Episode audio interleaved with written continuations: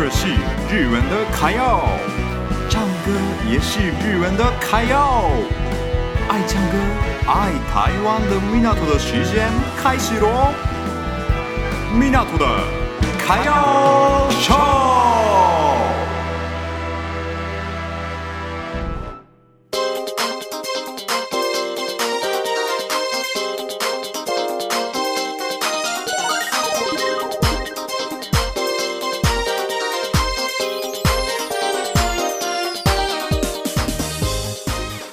皆さん、こんにちは。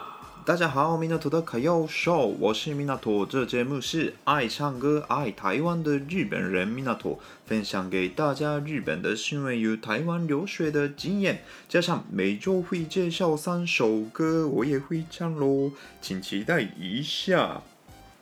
今天是二月十四号，礼拜二。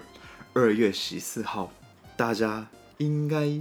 想到很重要的一天，就是情人节。每年的情人节啊，日本的话，女生们向心中默默爱慕的男生表达心意的好时机啦。嗯。其实啊，我们就是我高中的时候是念男校，所以没发生什么事情。但是可能是男女同校的话，应该是不一样。嗯，蛮羡慕的。然后呢，三月十四号就是一个月后是白色情人节，我们男生回应女生的告白的一天。二月十四情人节，三月十四白色情人节。日本真的是很多百货公司卖巧克力啊、饼干啊一些商品。我现在是住在东京，随便走一走，随便进去商店就都有写说情人节快乐之类的。嗯。为什么那么重要啦？我我我是蛮好奇，为什么这么 这么多人喜欢情人节啦？我觉得还好，一般的节日而已。然后呢，应该是很多人知道日本人的告白方式。嗯，很多人知道的日本人告白方式，这个很奇怪，他就是讲说。月が綺丽ですね。这意思就是今晚的月色真美。嗯，月亮很漂亮的意思。这是呢，日本的大文豪夏目漱石在教英文的时候说到 “I love you” 该如何翻译呢？然后他认为翻译成月が綺丽ですね。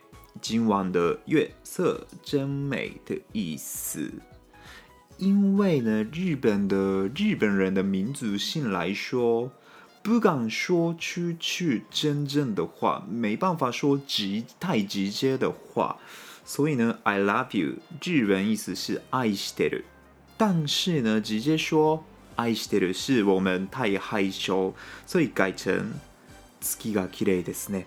今晚的月色真美。 嗯，女生们不敢说出来爱上你的心情，所以变成这样子。那现在日本的情人节，为什么女生给女生给男生巧克力？我觉得啦，我觉得是因为这时候夏目漱石的这个对日本人的民族性的看法，就是在这个情人节，因为女生们。不敢说出来，我爱你，所以呢，改成给巧克力的方式表达自己的心情，我觉得蛮有趣的啦。我去年的情人节的时候有介绍过日本的情人节给巧克力的历史，为什么是不是饼干，也不是糖果，为什么是巧克力？这原因有有讲过啦，有兴趣的话。可以听看看 Podcast 版的米纳图的卡要秀，一年前的有写有讲过。那二月十四情人节，三月十四白色情人节，那四月十四是什么日子呢？四月十四就是橘色情人节。我这个第一次听到橘色情人节的意思，就是互相确认爱的一天。嗯，二月十四的时候告白，女生告白男生。三月十四，男生回应；四月十四，在一起一个月之后呢，再确认一下互相的爱，然后呢，带橘子或者是橘色的东西去找对方，这样的一天，我觉得蛮特别的。我没有体验过橘色情人节，应该很少人知道橘色情人节的文化啦。听说这是。橘子的农场、农业的那个人做的一天，嗯，蛮有趣的。那我我觉得更有趣的是韩国的四月十四号，韩国的四月十四号叫做黑色情人节。情人节跟白色情人节的时候，没有收到的人，没有收到任何东西的人。他们穿个黑色衣服，或者是吃黑色的黑色的食物的一天，嗯，蛮特别的一天。其实这些都是商业有关的，嗯，这样看事情的话，蛮有趣的。大家情人节跟谁过呢？希望跟喜欢的人一起过。今天的主题就是。白学事件，星系旅行纪律。好，今天第一个 part 到这里。